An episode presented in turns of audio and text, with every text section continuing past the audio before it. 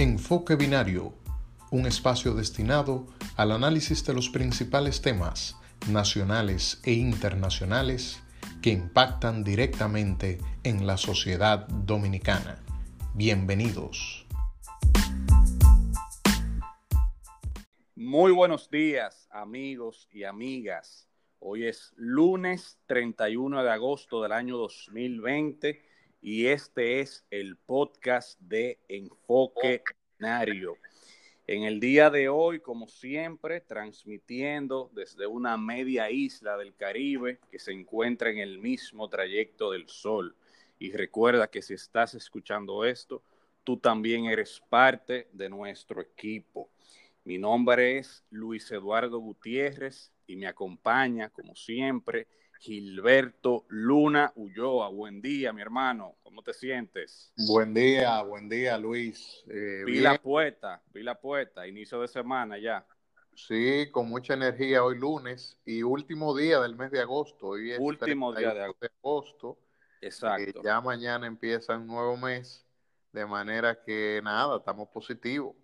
Bueno, pues entonces vamos arriba, vamos a tratar primeramente las principales noticias a nivel nacional e internacional. ¿Te parece bien? Arrancamos. Viva.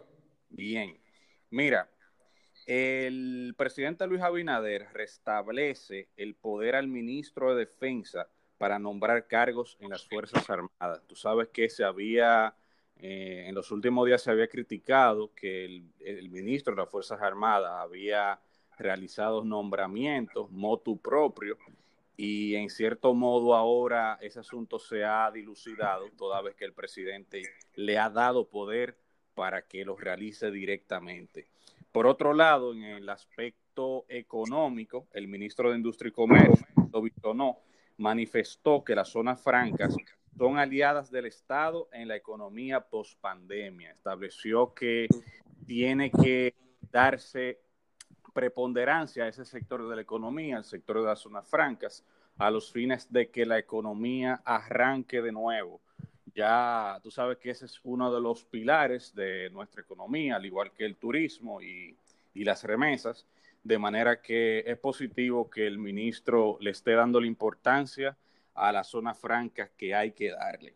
En el ámbito internacional, lamentablemente asesinaron al presidente del Colegio de Abogados en Haití, lo asesinaron precisamente frente a su casa, que oye esto, señor, ¿eh? que se encuentra no muy lejos de la casa del presidente haitiano Moïse. ¿Tú estás oyendo, Gilberto? O sea, al presidente del Colegio de Abogados de Haití lo, lo asesinan cerca de la casa del presidente de Haití.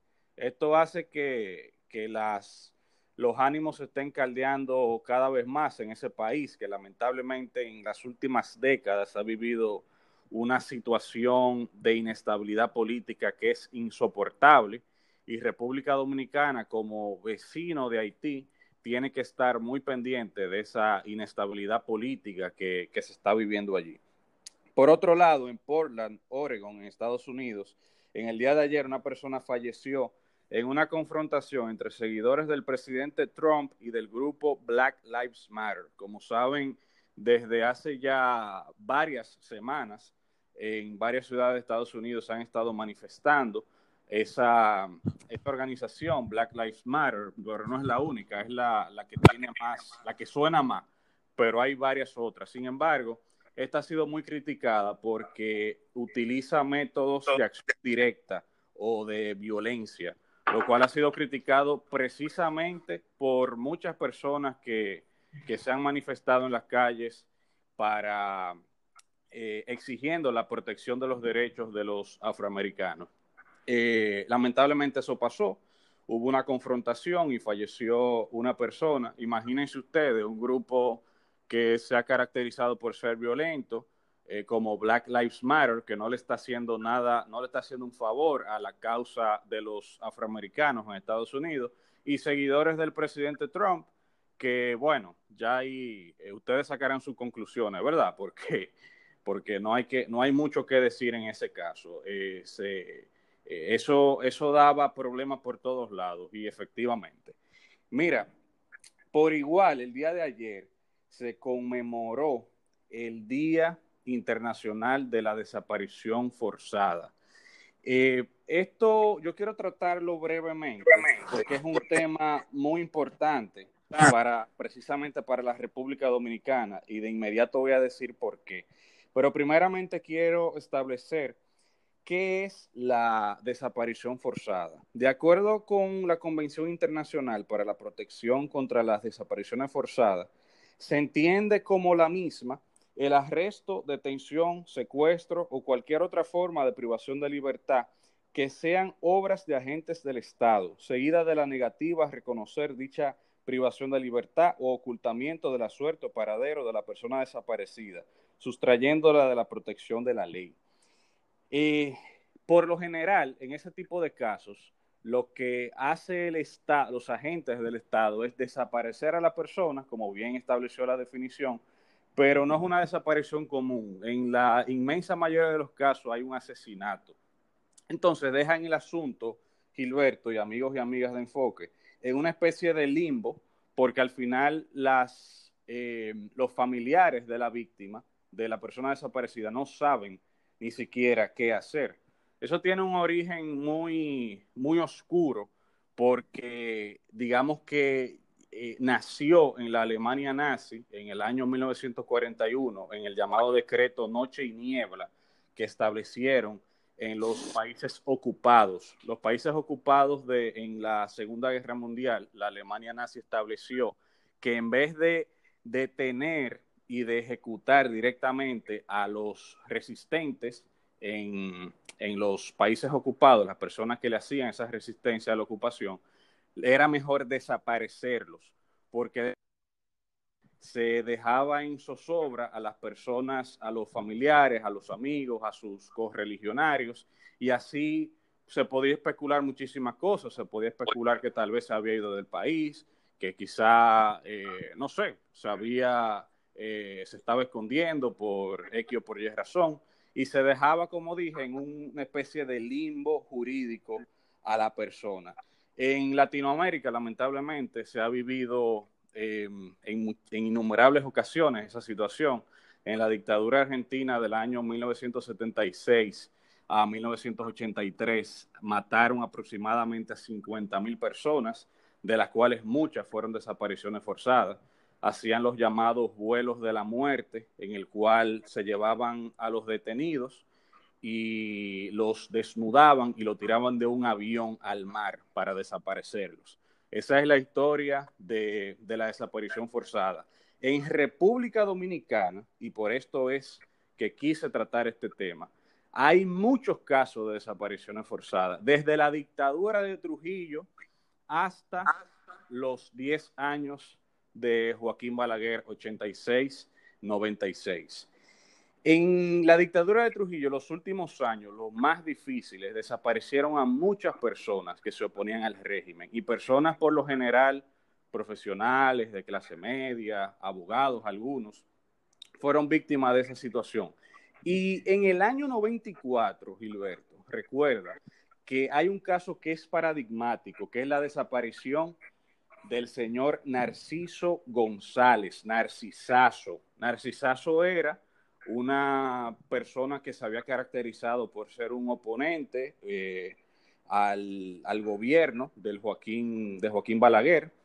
Eh, luego del año de las elecciones del 94, que se eh, inició un proceso de crisis política en la cual se decía que las elecciones habían sido fraudulentas, la que había ganado, entre comillas, Joaquín Balaguer, el señor Narcisazo previo a, elecciones había escrito un artículo atacando al gobierno de Balaguer y posteriormente a la crisis política, estamos hablando de unos días después de las elecciones, lanzó un discurso en la UAS diciendo que, acusando más bien, que algunos miembros de las Fuerzas Armadas, oigan bien, algunos miembros de las Fuerzas Armadas estaban comprometidos en actos de corrupción. Al otro día el señor Nacisazo fue al cine solo a ver una película de Denzel Washington, incluso la misma esposa lo dijo, que se llama Filadelfia, y saliendo del cine lo secuestraron y esa fue la última vez que se vio con vida el señor Narcisazo. Eh, a todas luces hay una presunción de que a ese señor lo asesinaron, que fue un asesinato político, es un crimen político, es un crimen de Estado. El señor Leonel Fernández, cuando llegó al poder en el año 96, dijo que iba a investigar el caso. El caso nunca se investigó, precisamente porque se entiende que hay personas muy poderosas detrás de eso. El Ministerio Público nunca le ha hecho caso al caso. Estamos hablando del año 94 y estamos en el 2020 y nunca han hecho nada. Eh, la Corte Interamericana de Derechos Humanos, para vergüenza de nosotros los dominicanos, condenó a este país al pago de una indemnización a la esposa y a las hijas de Narcisazo. Y, bueno, y el caso todavía sigue en un limbo, no se ha investigado. Eh, yo digo esto porque tenemos una procuradora nueva, una procuradora que que ha tenido, digamos, una hoja de vida eh, importante, intachable. Y óigame, esto forma parte también de la impunidad. No es solamente los actos de corrupción, no es solamente Odebrecht. A la procuradora que investigue ese tema, porque ahí hay personas que son poderosas, que nunca han tenido que, que dar la cara a la justicia. Y aquí se sabe quiénes fueron porque precisamente el señor José Israel Cuello en innumerables ocasiones ha dicho que él sabe quién fue que lo, que lo desapareció y lo mató. ¿Cuál fue el, militar que ordenó eso? Entonces, procuradora, lo primero que usted tiene que hacer es cite al señor José Israel Cuello y que diga quién fue realmente que, que cometió ese acto de terrorismo de Estado. Y investiguen y juzguen ya de una vez y por todas la, esa, ese crimen de lesa humanidad que fue la desaparición forzada del señor Narciso González Gilberto. Mira Luis, aquí eh, yo creo que la gente está más enfocada en la corrupción que en esos actos que indudablemente no deberían quedar impunes.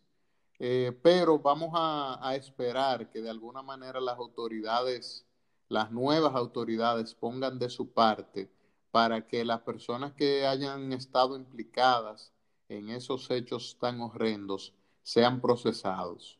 Precisamente la procuradora Miriam Germán eh, dijo la semana pasada que no iba a tratar a los procesados con paños tibios. Es una advertencia que hacía eh, la Procuradora General de la República, Miriam Germán. Y ese mismo día, Luis, tú tomabas la página del periódico y veía que las principales noticias estaban de alguna manera relacionadas con la Procuraduría General de la República o con temas vinculados a la corrupción.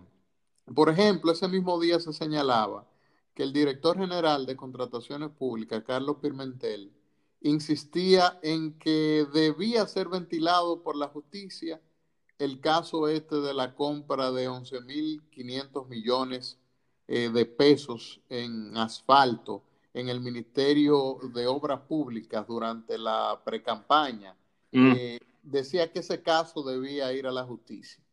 Por otro lado, la directora de ética del gobierno, Milagro Ortiz Bosch, decía que la ley respalda a la Contraloría General de la República para hacer auditorías en aquellas instituciones del Estado eh, donde había habido un, cambio de mando, es decir, las autoridades salientes, que la mayoría eran, eh, vamos a llamarlo así, cuadros del PLD, como en todos los gobiernos, eh, y asimismo también el otro titular era que se aseguran que 2.500 funcionarios salientes del gobierno nunca hicieron declaración de bienes.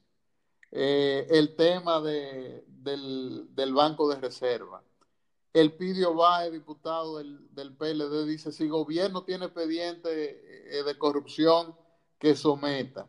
La Fundación Transparencia dice, ve gobierno empezó con buenas expectativas, pero necesitamos respuestas.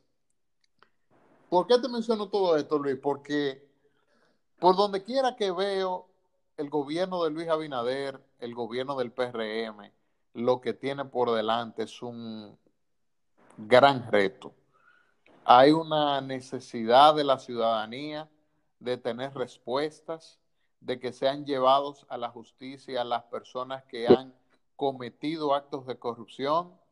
Y esto implica eh, que el gobierno tiene, vamos a decir, ese frente abierto, esa presión social que demanda de manera constante, día a día, eh, el cese, el fin de la corrupción y de la impunidad en la República Dominicana, la sociedad en sentido general. Pero por otro lado, Luis, tiene a todos los dirigentes del partido del PRM, sobre todo las bases del PRM, que desde hace varias semanas se encuentran un tanto eh, caldeadas, eh, requiriendo, reclamando al gobierno que sus principales dirigentes sean nombrados en el Estado, señalando que no los han tomado en cuenta. Fíjate que hace unos días en Valverde, por ejemplo, hubo, eh, bueno, un escenario con un pleito grandísimo. Se cayeron a patada y a trompada en, una eh, reunión provincial del PRM eh, en, en, la provincia de Valverde.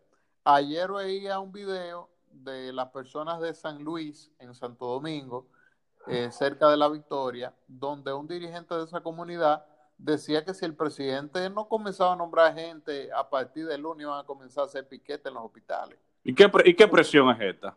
Entonces, es lo que te digo, el gobierno tiene una presión no solamente de la sociedad, sino también de su partido. Fíjate cómo ha reaccionado además la gente con el tema este de la designación de Wellington Arnaud, que aunque al parecer no es un decreto oficial, pero desde el 17 de agosto, según las redes sociales de, INAPA, de esa institución eh, del gobierno, es el director general.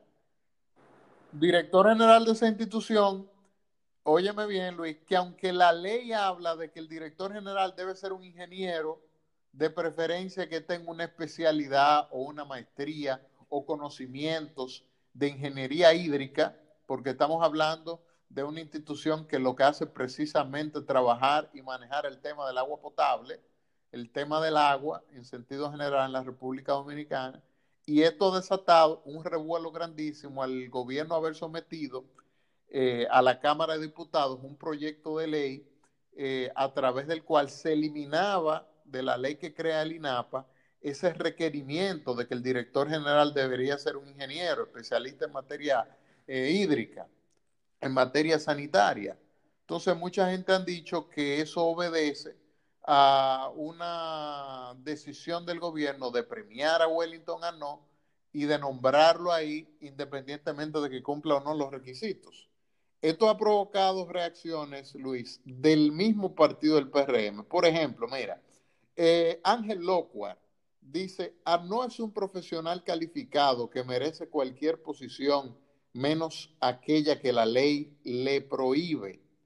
Eh, Manuel Esquea dice, siento una pena en el alma, he luchado toda la vida porque las cosas sean diferentes. Modificar una ley para beneficiar a una persona, ¿dónde está la independencia del Congreso? Ni que se tratara de un hijo mío. Entonces, te menciono eso, Luis, porque independientemente de que Arnaud reúna los requisitos, eh, tenga los conocimientos, el hecho de que de conformidad con la ley no cumpla con los requisitos, es un tema que ha encrispado a la gente, que ha encrispado a la sociedad, que ha encrispado a muchos miembros del PRM y que le crea una mala imagen a un gobierno que se supone que está promulgando por el fortalecimiento de la institucionalidad. Entonces lo que nos queda es un gran reto por delante. Habrá que ver en los próximos días eh, qué decisión toma el gobierno. Eh, aunque justificó esa designación, eh, toda la ciudadanía espera que el presidente no promulgue esa ley, Luis?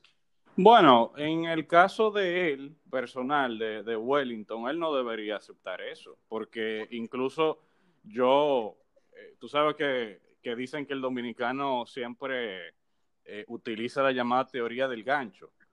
Si me lo hacen a mí, yo pensaré que hasta un gancho es, porque él aceptando eso, lo que está haciendo es sepultándose él mismo, o sea, él está enterrando su carrera política y él es una persona joven que tiene mucho futuro. ¿Por qué razón él tendría que, que, hacer eso? O sea, que aceptar esa designación. Además, un puesto que, que, que es de tercera categoría también. O sea, no, no, es tampoco una cosa del otro mundo. Pues, no, él no debería, él no debería aceptar eso. Eso no, es un puesto, eso no es un puesto de tercera. Pero no estamos hablando, no estamos hablando de un, de un ministerio de interior y policía, no estamos hablando de, de nada de eso. O sea, eh, ¿entiendes? Eh, eh, tú, le, tú sales a la calle y le preguntas a la gente si sabe lo que es esa institución y la mayoría de gente no sabe. La gente no, sabe, Luis, pero la tiene, Él no tiene que enterrar su carrera política por esa, por, esa designación. Además, además, constitucionalmente, el presidente de la República tiene la facultad de observar una ley. Yo espero que el presidente Abinader observe esa pieza legislativa y que devuelva eso al Congreso, a, las, a, la, a la Cámara de donde, de donde se le enviaron, que es lo que yo dudo, yo dudo mucho que lo haga porque la presidencia de la República a través de unos tweets, más bien lo que hizo fue justificar esa designación eh, de Wellington Arnaud, diciendo que eso respondía a una intención de gobierno de crear alianzas estratégicas públicas y privadas y que el director general debería ser representante legal de la institución y que en ese sentido Wellington Arnaud era experimentado, joven, abogado y básicamente justificó esa decisión. Bueno, pero la cuestión es que también, eh, Gilbert, o sea, yo entiendo que es una, una situación que no es bonita, no es una, no es lo que se espera y eso hay que criticarlo, eso hay que criticarlo completamente. Ahora hay que esperar porque no sabemos, hay que esperar que, que, que la pieza legislativa llegue al Poder Ejecutivo, o sea, no, no, no saquemos conclusiones a priori en ese sentido. Esperemos, tomando la buena fe, partiendo del principio de buena fe, esperemos que él observe la ley. Esperemos que lo observe, simple y llanamente. Ahora, si no lo observa, bueno, pues, pero no, en ese sentido pienso que debemos esperar, que ser cauteloso, porque al final nada más, nada más ellos saben lo que van a, en ese sentido, hacer. Mira, Luis, hemos llegado a la parte final de este espacio enfoque binario, el tiempo eh, que es el mayor regente y dictador, eh, nos ha puesto término a esta entrega. Invitar a la gente a que nos acompañe mañana a la misma hora eh, por este mismo espacio para que siga compartiendo con nosotros importantes noticias nacionales e internacionales. Recuerden seguirnos a través de nuestras redes sociales Enfoque Binario y a través de todas las plataformas de podcast, incluyendo Spotify. Gracias a todos por acompañarnos. Hasta mañana.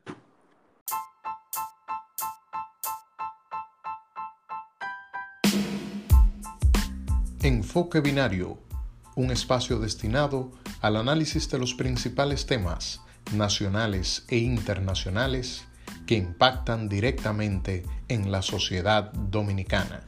Bienvenidos.